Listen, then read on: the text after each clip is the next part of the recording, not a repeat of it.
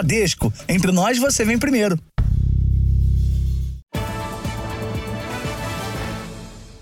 Olá, boa noite. Boa noite. As temperaturas têm batido recorde atrás de recorde no Rio de Janeiro. Hoje a sensação térmica chegou a quase 60 graus. Para lidar com o calorão, muitos cariocas têm buscado um programa diferente do habitual. Em vez da praia, têm preferido os shoppings por causa do ar-condicionado. Mesmo acostumados às altas temperaturas, os cariocas têm sofrido com o calor no Rio de Janeiro. Hoje, a sensação térmica chegou a 59,3 graus em Guaratiba, na Zona Oeste. É mais um recorde desde o início desse tipo de medição em 2014. E não são só as praias que têm refrescado os dias quentes da primavera. Os shoppings também viraram parada obrigatória para quem passa pela rua e não se contenta apenas com a sombra.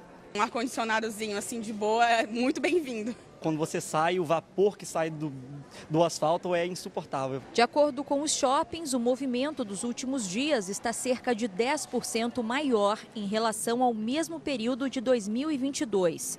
Para os lojistas, fica a esperança de que alguém que esteja fugindo do calor também seja atraído pelas vitrines. Alguns já entram, conhecem a marca, experimentam o sapato e a grande maioria a gente consegue converter em venda.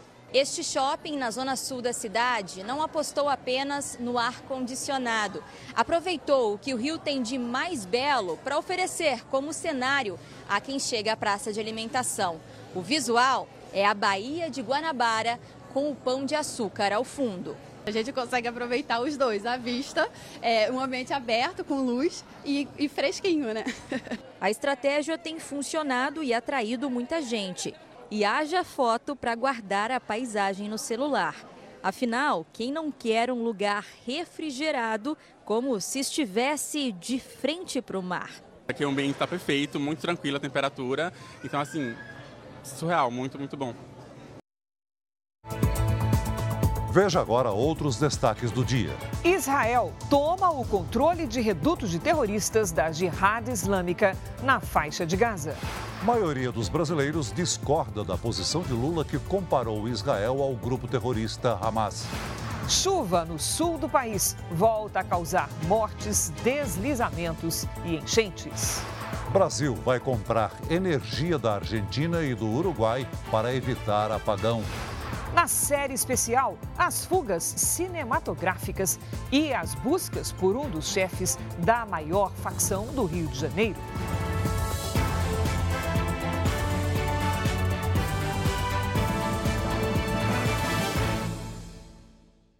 Oferecimento: Bradesco. Comprar online com cartão virtual é fácil. Israel assumiu o controle de um reduto da Jihad Islâmica, organização terrorista que atua no norte da faixa de Gaza. Em outra frente, as tropas reforçam o cerco ao hospital Al-Shifa, o maior do território palestino, e que escondia terroristas do Hamas.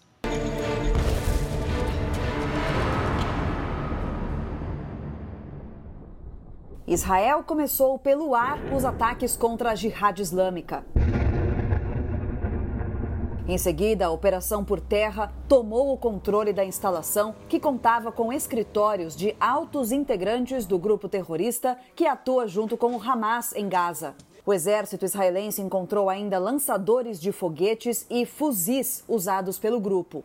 O local, que também era usado na fabricação de armas, foi totalmente destruído.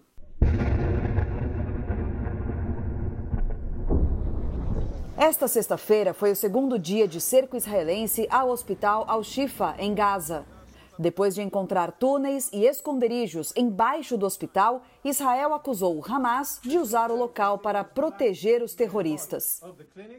Hoje, Noah Marciano foi velada em Israel. Ela tinha sido sequestrada durante os ataques terroristas do Hamas em outubro e foi encontrada já sem vida perto do hospital em Gaza. Com a comunicação em Gaza cortada pelo segundo dia seguido, as Nações Unidas suspenderam a entrega de suprimentos no território. Os geradores de energia pararam de funcionar, porque, segundo o governo israelense, os terroristas do Hamas impedem a chegada de combustível às organizações de ajuda. Israel autorizou a entrada de caminhões com combustível em Gaza todos os dias. Serão dois carregamentos diários para atender os sistemas de água e esgoto do território. A operação vai ser controlada pela ONU. Segundo Tsahri Hanegbi, conselheiro de segurança do primeiro-ministro Benjamin Netanyahu, a decisão foi tomada depois de um pedido dos Estados Unidos. Milhares de palestinos seguem em direção ao sul de Gaza. Imagens de satélite mostram o deslocamento da população palestina. De acordo com o porta-voz do Exército de Israel, a operação por terra deve avançar por todo o território. Iremos onde quer que o Hamas esteja, afirmou o almirante Daniel Hagari. Já em Jerusalém, uma marcha pedia a liberação dos reféns mantidos pelos terroristas. Há 42 dias, o Hamas sequestrou cerca de 240 pessoas. O número de mortos dos dois lados já ultrapassa 13.400. O Instituto Real Time Big Data entrevistou brasileiros para saber como eles avaliam a guerra entre Israel e o Hamas. O levantamento mostra que a maioria da população discorda do presidente Lula, que comparou as ações de Israel às do grupo terrorista Hamas. A pesquisa questionou se as pessoas têm acompanhado o noticiário sobre a guerra entre Israel e o Hamas. 86% responderam sim, 14% disseram não.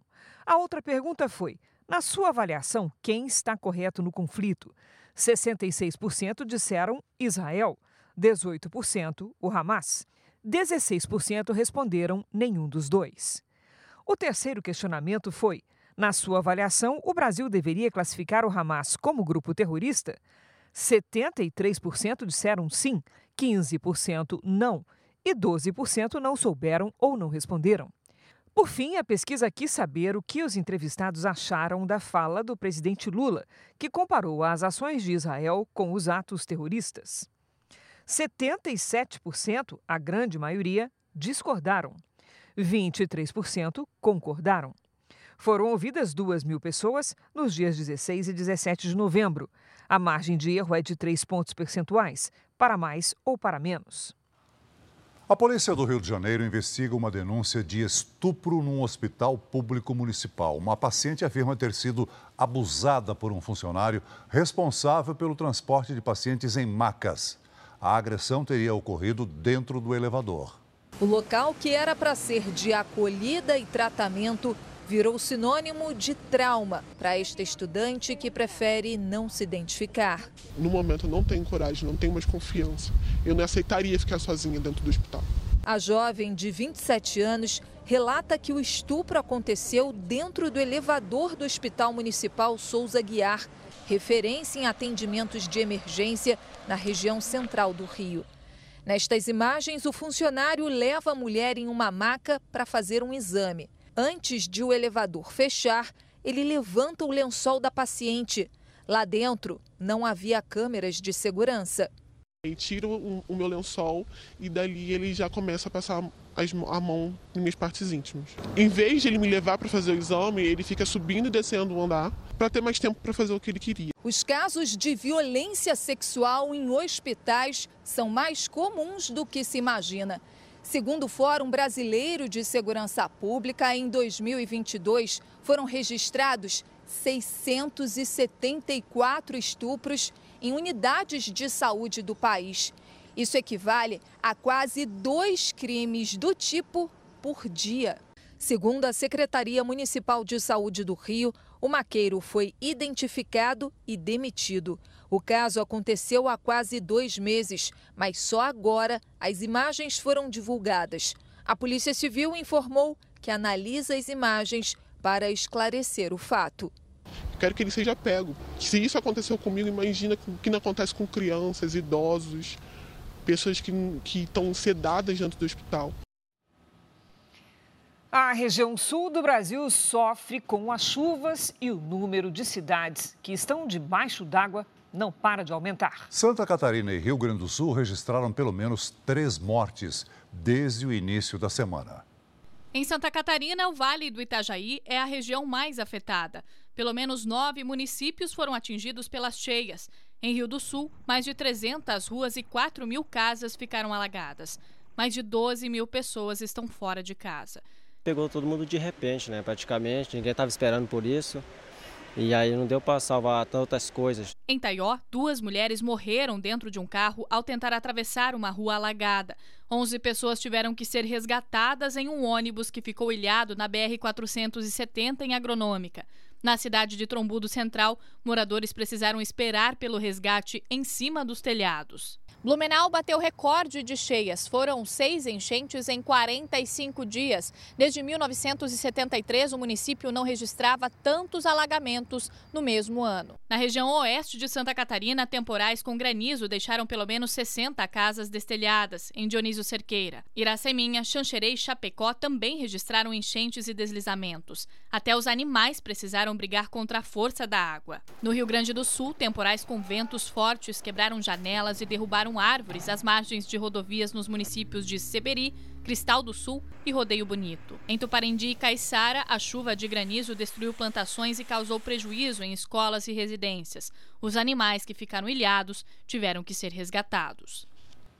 Olhe, com a previsão da chegada de temporais, a Prefeitura de São Paulo anunciou agora há pouco que cancelou eventos a céu aberto que estavam programados para acontecer amanhã, depois das quatro da tarde. Quem tem as informações ao vivo é a nossa colega Caterina Achuti. Olá, Caterina, boa noite. Oi, Cris. Muito boa noite para você, para o Celso e para todos. Olha, a Defesa Civil do Estado recomendou o cancelamento por causa da expectativa de ventos de até 100 km por hora e muita chuva trazidos por uma frente fria que chegará a São Paulo depois da onda de calor. A decisão não atinge eventos privados. Para os eventos que acontecem no domingo e na segunda-feira, que é feriado, haverá uma nova avaliação. As medidas foram tomadas após a criação de um gabinete de crise que se reuniu na sede do governo paulista. Os parques municipais ficam abertos, mas o horário de fechamento pode ser antecipado. Cris Celso. Obrigada, Caterina. Vamos saber com a Giovana Rizardo se tem mais alerta de temporais para o final de semana. Olá, Giovana, boa noite. A situação vai ficando complicada, hein? Com certeza, Cris, tem sim alerta, principalmente no sul. Boa noite para você, boa noite, Celso. Boa noite a todos. Nas imagens de satélite, vemos muitas nuvens carregadas sobre a região sul do país. Amanhã, uma frente fria se forma, avança para o sudeste e espalha temporais com granizo em todas estas áreas destacadas no mapa. Do Rio Grande do Sul até o Rio de Janeiro, os ventos podem atingir 90 quilômetros por hora. Atenção para o risco de alagamentos e deslizamentos na região sul. No, litoral do Nordeste e do Maranhão até o Acre, a chuva passageira não deve causar transtornos. Nas áreas claras do mapa, tempo firme. As tardes continuam quentes nas capitais. Em Florianópolis, previsão de 30 graus. Em Cuiabá, 41 graus. Maceió e Fortaleza com 32 graus. Em Manaus, 36 e Rio Branco, 38 graus. Agora um alerta importante tem risco de tempestade severa já nas próximas horas em Joinville, Santa Catarina, região metropolitana de Curitiba, na Baixada Santista e em São Paulo. A chuva forte pode provocar estragos. Amanhã, algumas capitais devem registrar recordes de temperaturas no ano. Belo Horizonte, Vitória e Rio de Janeiro ficam com temperaturas entre 38 e 42 graus. Em Goiânia, um alívio no calor máxima de 35. Hora do Tempo Delivery. A Marinei Bastos é de Rondonópolis, Mato Grosso. Oi, Marinei. Neste sábado, o calor de 40 graus se despede. A partir de domingo, temperaturas mais baixas, com 37 e 34 graus. Tempo Delivery é só aqui no Jornal da Record. Então mande o seu pedido pelas redes sociais com a hashtag você no JR, Cris e Celso. Obrigada, Giovana. Bom fim de semana. Obrigada Valeu, Giovana. também. Veja a seguir: especialistas reforçam a importância da prorrogação da desoneração da folha dos setores que mais empregam no país. Fugas cinematográficas e tráfico usando pistas de pouso clandestinas. Quem é Leomar Oliveira Barbosa, um dos criminosos mais procurados do país? É daqui a pouco, na série especial.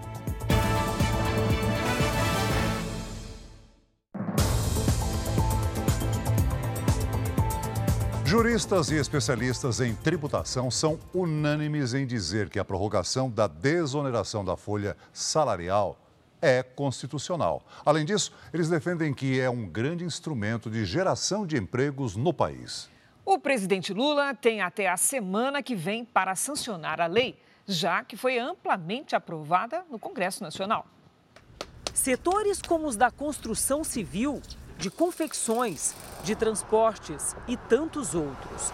De acordo com o Ministério do Trabalho, entre 2018 e 2022, os setores incluídos na desoneração da folha salarial foram os que mais geraram empregos no país, cerca de 1 milhão e 200 mil. Já as outras áreas abriram pouco mais de 400 mil vagas. Com a desoneração criada em 2012, as empresas puderam substituir a contribuição previdenciária de 20% sobre a folha por alíquotas que variam de 1 a 4,5% sobre a receita bruta, o que reflete de maneira direta na geração de empregos, de acordo com essa advogada tributarista. Essas empresas que são as que mais empregam têm uma carga, uma, uma folha de pagamento muito alta. E recolher 20% diretamente sobre essa folha é uma contribuição muito alta. Quando você tira da folha de pagamento e você transfere isso para a receita bruta, você permite com que esses setores continuem empregando despreocupadamente, porque o tributo incidido sobre ali não está mais ali, ele foi transferido numa alíquota menor sobre o seu faturamento. A desoneração chega ao fim no dia 31 de dezembro deste ano mas já foi prorrogada pelo Congresso Nacional até 2027. Mesmo assim, precisa da sanção do presidente Lula. O presidente tem até o dia 23 deste mês para sancionar o projeto. A demora tem aumentado a expectativa e a insegurança nos maiores setores produtivos do país, que fazem a previsão de contratações e investimentos ao longo do segundo semestre do ano. Esse advogado tributarista e empresarial diz que para as empresas definir essa questão é urgente. Empresas que querem investir, grandes indústrias, fábricas, é, de todos os setores, ficam na dependência dessa aprovação para a tomada de decisão.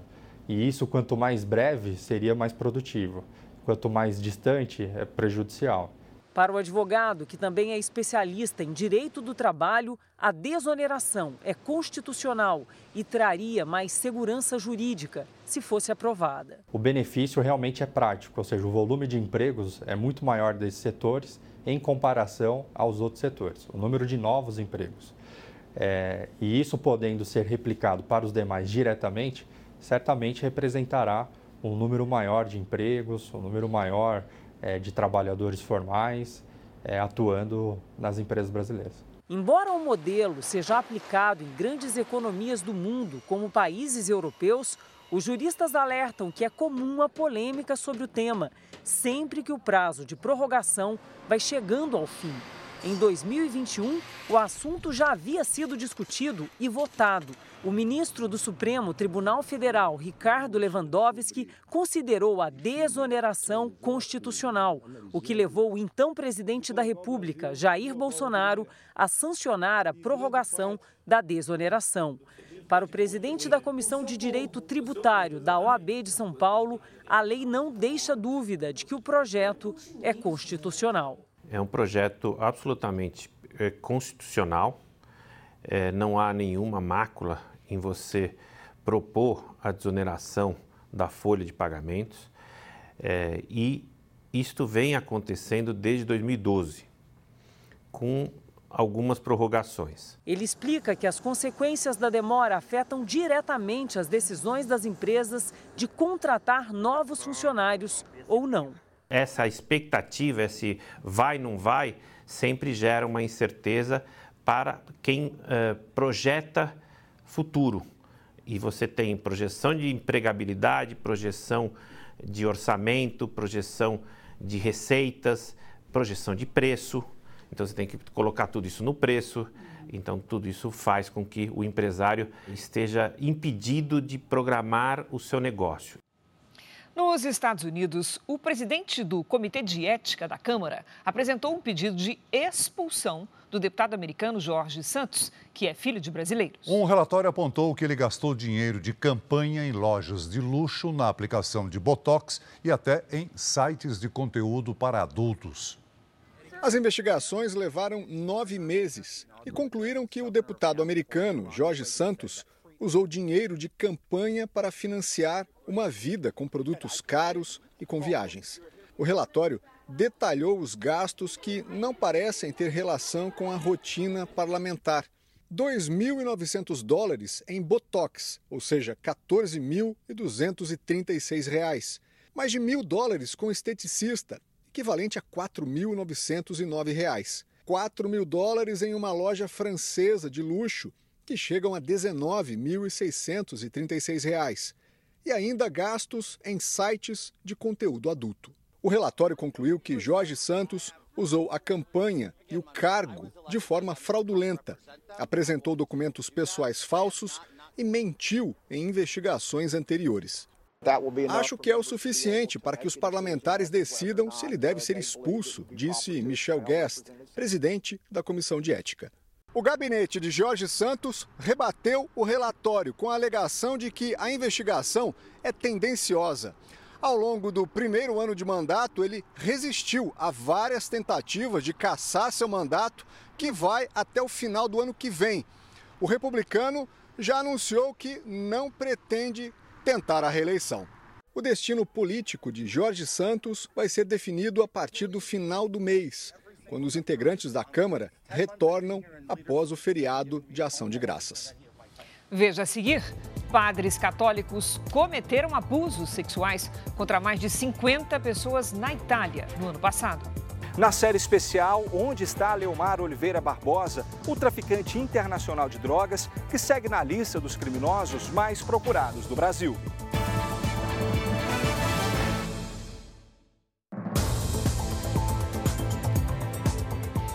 Bombeiros e brigadistas do Ibama tentam combater os incêndios fora de controle no Pantanal. A fumaça das queimadas já chegou às cidades, causando problemas de saúde à população.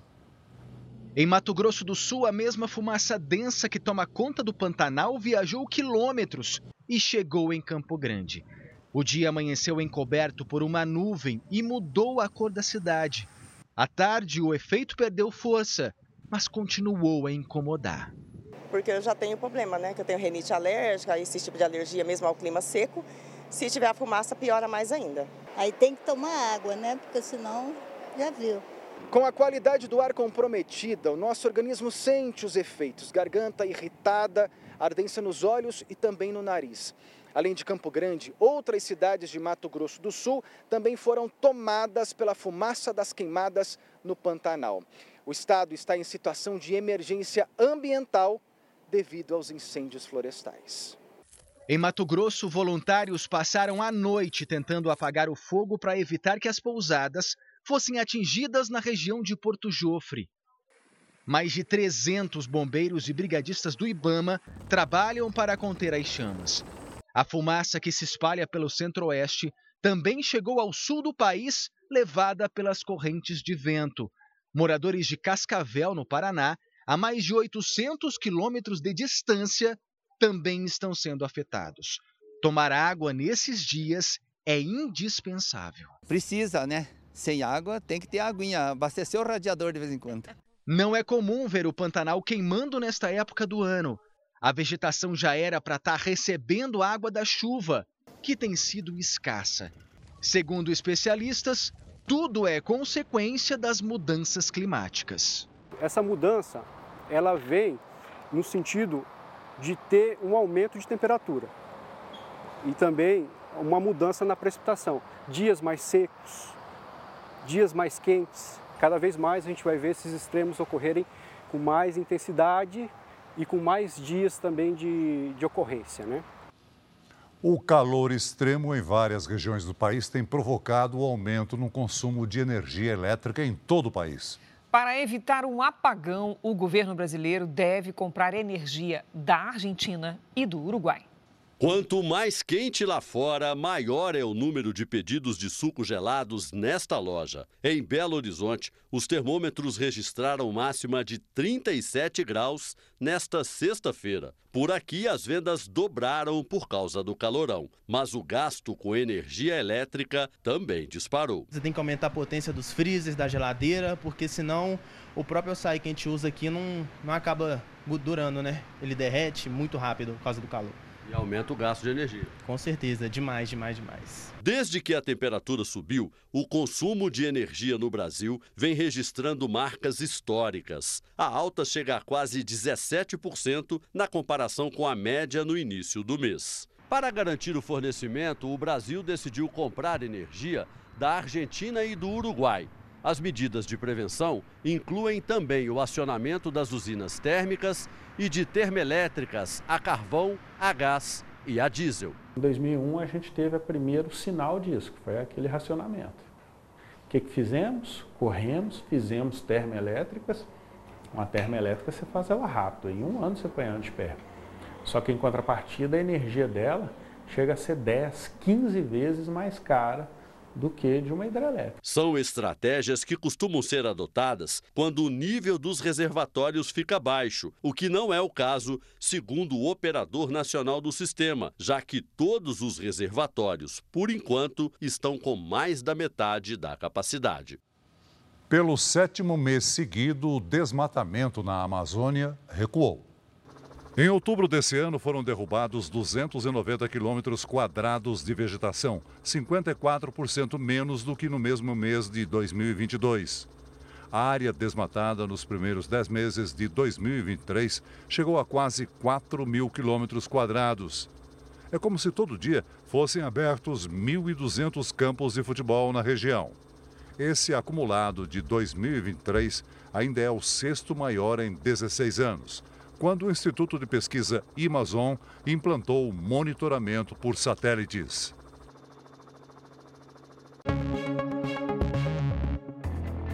Uma idosa ficou ferida após um ônibus invadir uma loja em São Paulo. Repare que duas clientes observam as roupas tranquilamente, até que o ônibus entra de ré, derrubando as araras e atingindo a mulher da esquerda. A outra escapa por pouco, a vítima teve uma lesão na região da lombar e foi encaminhada a um hospital. Um acidente entre um trem e um ônibus deixou um morto e cinco feridos no Distrito Federal. O trem de carga atingiu em cheio um ônibus de transporte que estava em cima dos trilhos. Com o impacto, uma passageira foi arremessada e não resistiu. Duas pessoas estão em estado grave. Testemunhas disseram que o ônibus estava atravessando a linha férrea quando o sinal fechou e o veículo não saiu a tempo. A empresa responsável pelo ônibus lamentou o acidente e disse que está colaborando com as investigações. O padre suspeito de desviar 140 milhões de reais de um hospital e da igreja foi preso hoje em João Pessoa, na Paraíba. O religioso católico era o responsável pelas ações sociais da Arquidiocese e dirigia um dos principais hospitais que atende pelo SUS na região. Egídio de Carvalho Neto foi afastado no final de setembro, depois que o Ministério Público começou a investigar os desvios. Em nota, a Arquidiocese da Paraíba diz que colabora com as investigações. Procurada, a defesa do padre Egídio não se manifestou. Novas denúncias de abuso sexual por padres foram divulgadas pela própria Igreja Católica, dessa vez no país que é o berço do catolicismo, a Itália. Os dados são da Conferência Episcopal da Itália. Foram identificadas pelo menos 54 vítimas de abusos sexuais em 2022. 35 eram menores de idade, entre elas crianças com menos de 4 anos. A maioria das vítimas é do sexo feminino. Também foram identificados 32 agressores, todos homens, padres ou integrantes do clero que participavam das atividades religiosas. Metade dos abusos sexuais aconteceu dentro das instalações da igreja. mas também há relatos de abusos em escolas e acampamentos. Apesar da divulgação ter sido feita pela própria Igreja Católica, organizações de defesas das vítimas de abusos sexuais criticam a falta desse tipo de levantamento de casos de pedofilia em mais de 200 dioceses do país. A falta de isenção da Igreja Católica na apuração dos abusos também é muito criticada. Em outros países, esse levantamento é feito por comissões independentes que garantem maior imparcialidade. Apesar da divulgação dos casos, ainda não se sabe o que vai ser feito, se as denúncias vão ser encaminhadas para a justiça, investigadas e punidas. Por todo o mundo, o número de casos levantados por grupos independentes são muito maiores. Só na Espanha, uma pesquisa revelou que desde 1940, 1,13% da população adulta já relatou algum abuso envolvendo padres, integrantes da igreja ou pessoas ligadas ao catolicismo. Em Portugal, investigadores identificaram mais de 4.800 casos de abusos sexuais cometidos na igreja em sete décadas. Na França, foram mais de 200 mil vítimas da violência praticada por religiosos católicos desde 1950. Veja a seguir. Presidente Lula questiona poder de veto de países do Conselho de Segurança da ONU. Como explicar a fuga de um dos criminosos mais procurados do Brasil, que saiu pela porta da frente desse presídio e nunca mais foi visto? É daqui a pouco, na série especial.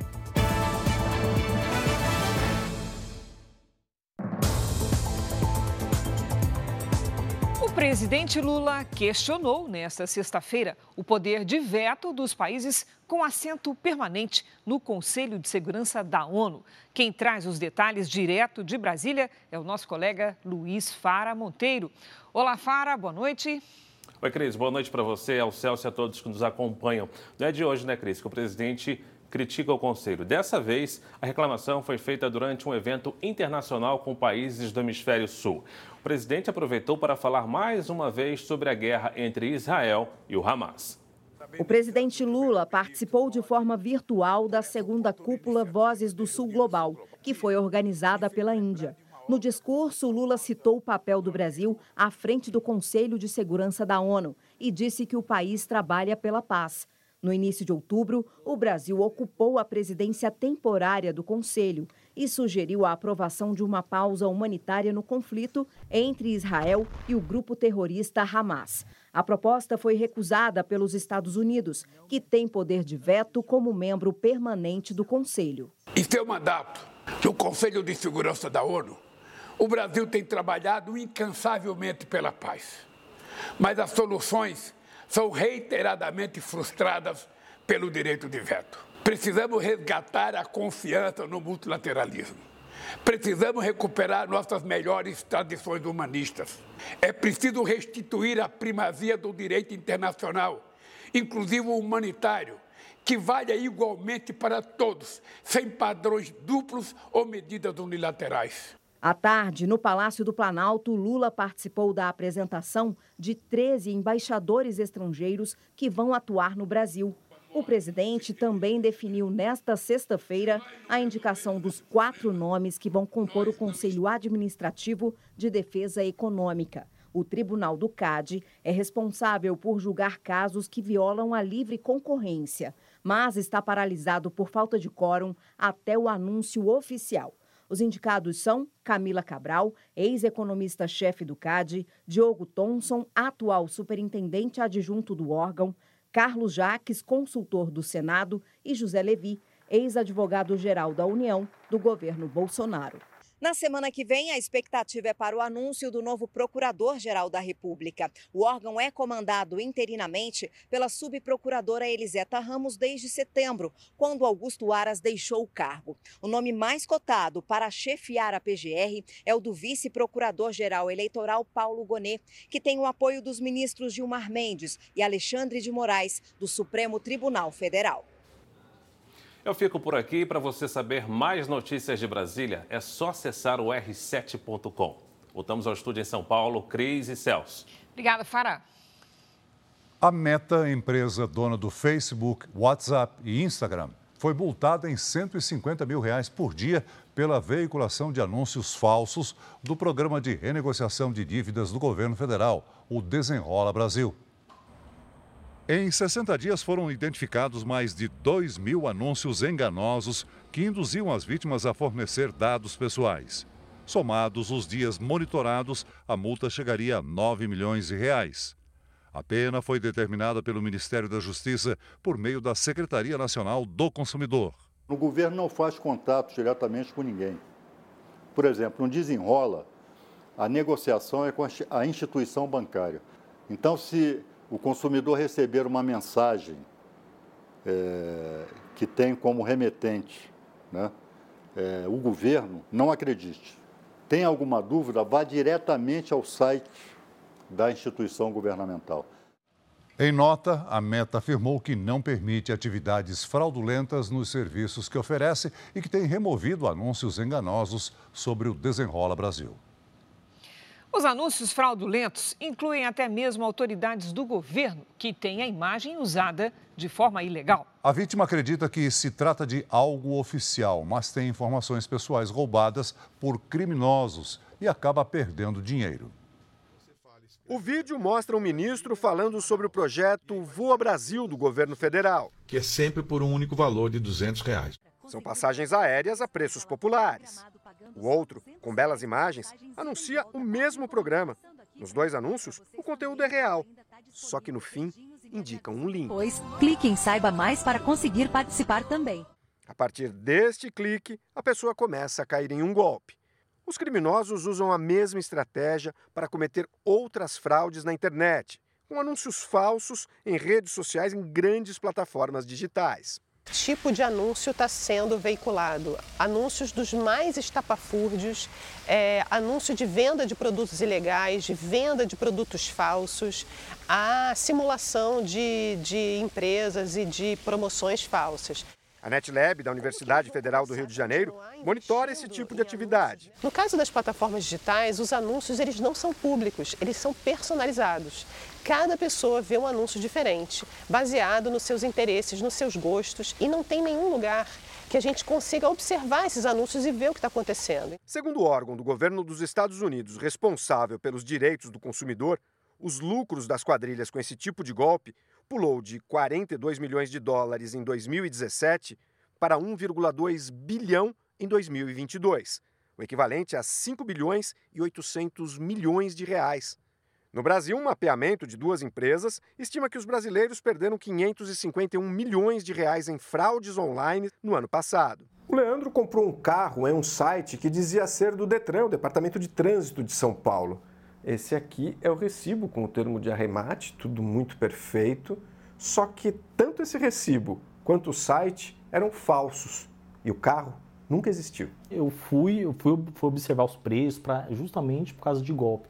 Fui ver os preços, eram preços similares. Fui lá buscar o carro na hora que eu cheguei lá, perguntei para um senhor na frente, tudo muito estranho. Eu perguntei pro cara da frente, falei, amigão, aqui é um leilão que eu vim aqui buscar um carro. Ele, leilão? Carro?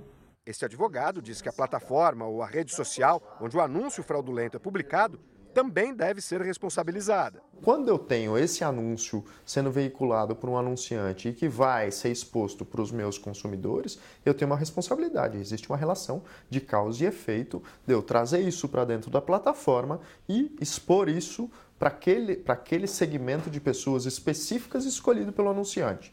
A Secretaria Nacional do Consumidor afirma estar agindo para coibir esse tipo de crime. E esses anúncios, eles são pagos. As plataformas ganham muito e muito dinheiro com essas fraudes, com esse estelionato. Nós estamos abrindo processos, já mandamos tirar do ar, houve desobediência. Leandro caiu no golpe em junho. Até agora, tenta na justiça recuperar os quase 25 mil reais de prejuízo. É uma esperança que você tinha de conquistar um bem, do nada você não teve o bem, perdeu o dinheiro, se sente enganado. Não acredito em nenhum tipo de propaganda mais de envia o dinheiro, retira depois. Nos Estados Unidos, a polícia foi chamada para conter um tiroteio num hospital psiquiátrico de New Hampshire. As autoridades chegaram a anunciar que havia vítimas, mas depois disseram que todos os pacientes estão seguros. O atirador foi morto e a situação está sob controle. O centro médico atende a mais de 180 pacientes. Hoje, na série especial, os desafios para encontrar um foragido audacioso, o traficante Playboy já conseguiu escapar de um comboio da polícia no meio da estrada. E depois de ser preso, mais uma vez saiu da cadeia pela porta da frente. Ele é um dos líderes da maior facção criminosa do Rio de Janeiro e criou duas rotas clandestinas para transportar cocaína em aviões.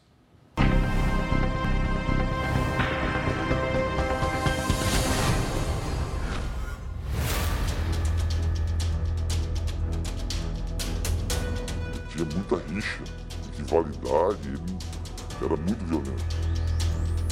Leomar Oliveira Barbosa, conhecido como Leozinho e Playboy. Condenado a mais de 36 anos de prisão por tráfico de drogas, associação para o tráfico e lavagem de dinheiro. Foragido desde 2018. Você vê que ele era um cara assim, estudioso, se vestia muito bem, tanto o apelido dele é Playboy. Considerado o braço direito de Fernandinho Beiramar, Playboy é um dos líderes da maior facção do Rio de Janeiro e viveu por muitos anos numa comunidade em Niterói. Por isso, também ganhou o codinome de Leozinho da Vila Ipiranga. As investigações ainda apontam que ele tem conexões com as Forças Armadas Revolucionárias da Colômbia, as FARC. Este agente da Polícia Federal, que prefere não ser identificado, participou da operação que conseguiu prender o traficante em 2010 e traça um perfil do criminoso. Qualquer conflito que desse com alguma situação envolvendo ele, o nome dele ou alguém da. Ele já mandava exterminar de imediato. Mesmo dentro da penitenciária, ele encontrava uma forma de ter acesso ao celular para continuar no comando do tráfico. Segundo as investigações, Leozinho usava duas rotas para trazer cocaína do exterior ao Brasil. Em uma delas, a droga saía de avião do Paraguai até Atibaia, no interior de São Paulo. No outro esquema, Playboy utilizava aeronaves para fazer o transporte da Bolívia até Goiás. Ele utilizava muito modal aéreo, adquiria fazendas próximas à fronteira, onde ele tinha pista de pouso é muito caro um transporte desse. Leomar já foi preso várias vezes e tem experiência em ficar foragido. Em 2001, ele conseguiu escapar da polícia numa fuga cinematográfica paga pelo crime organizado. A operação custou 200 mil dólares, segundo as autoridades. O traficante foi resgatado por quatro homens na rodovia Ayanguera, no momento em que estava a caminho da capital paulista para prestar depoimento. Foram oito meses de buscas até a polícia recapturar Playboy numa fazenda no Paraguai. Entre 2000 e 2018, ele passou por três penitenciárias, até ser transferido para Formosa, no entorno de Brasília. Leomar ficou pouco tempo preso aqui na penitenciária de Formosa, apenas quatro meses. Em julho de 2018, o criminoso fugiu do presídio. Fez isso sem disparar nenhum tiro e sem um plano mirabolante de resgate. Saiu da cadeia pela porta da frente e desde então nunca mais foi visto. E para surpresa nossa, né, da noite para o dia, fomos informados de que o Supremo Tribunal Federal tinha expedido uma ordem de alvará de soltura para o Leomar. Na época, o então ministro do Supremo Tribunal Federal, Marco Aurélio Melo, concedeu um habeas corpus para Leomar por um dos processos, mas com uma ressalva. O preso não deveria ser solto se houvesse outras condenações. Era o caso dele, que ainda deveria cumprir quase 22 anos de prisão. Mesmo assim, o traficante conseguiu sair da cadeia. Na época, dois servidores da Polícia Penal foram afastados das funções suspeitos de terem facilitado a fuga do traficante. Eles estavam de plantão no presídio no momento em que os advogados de Leomar apresentaram o alvará de soltura. Uma investigação chegou a ser aberta, mas o processo foi arquivado. A senha para pesquisa que o pessoal do judiciário tem, ela aprofunda mais a pesquisa para saber se o preso deve continuar preso por algum outro processo ou não. E nós, policiais penais, não temos essa prerrogativa também na nossa função. Maxwell também diz que Leomar era um detento discreto. Um preso que realmente tem poder dentro da, de uma facção criminosa, que tem poder financeiro, dentro da, das unidades prisionais você quase não vê eles. Porque se ele ficar chamando a atenção e as pessoas soubessem quem realmente ele é, é provavelmente não teria sido solto. Já o advogado criminalista acha pouco provável que os servidores não sabiam que se tratava de um dos maiores traficantes do país. O pessoal lá do sistema prisional tem uma tensão maior, porque quem que é que a Polícia Federal está trazendo? Ah, é um traficante internacional, um traficante que participa de facção, é uma liderança. Mas afinal, hoje, onde está a Leomar? Para a Polícia Federal, as pistas levam a duas fronteiras do Brasil. Ou estará no Paraguai ou Bolívia. Com certeza vai conseguir botar as mãos nele de novo, né? Não, ninguém está acima da lei.